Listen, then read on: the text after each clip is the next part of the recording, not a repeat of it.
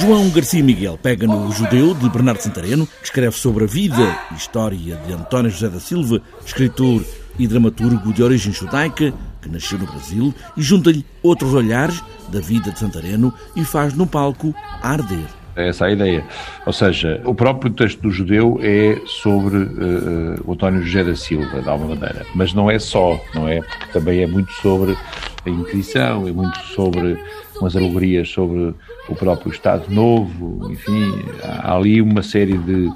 de perspectivas e de formas de entrar e sair deste texto que são interessantes, são importantes e eventualmente até uh, diria que são uh, completamente antiteatrais, ou seja, o texto constrói quase que uma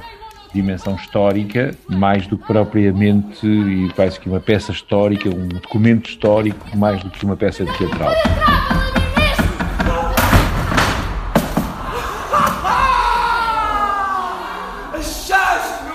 Um espetáculo que traz também a dimensão de Bernardo Santareno como homem de teatro, mesmo que muitos dos textos, incluindo este, o judeu, quase seja impossível de encenar. Um homem que, no fundo, quase que foi uh, o fundador, digamos, daquilo que é, ou podemos dizer que é, o teatro moderno português, que é o Teatro do Bairro Alto, uh, toda esta dimensão da, da ópera bufa, do, do, do teatro de intervenção social, do teatro que olha, digamos, para a realidade e que provoca divertimento, mas ao mesmo tempo também provoca uh, inquietação, provoca pensamento, provoca uh, novidade, inovação.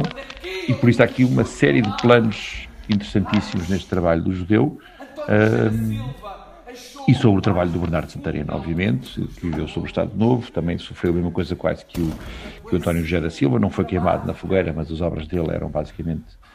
impossibilitadas de ser apresentadas, eram censuradas. E nesta apresentação única, João Garcia Miguel foi buscar atores amadores da cidade para também trazer esse amor ao teatro de Bernardo Santareno. E depois connosco, quando aqui ouvimos as suas palavras,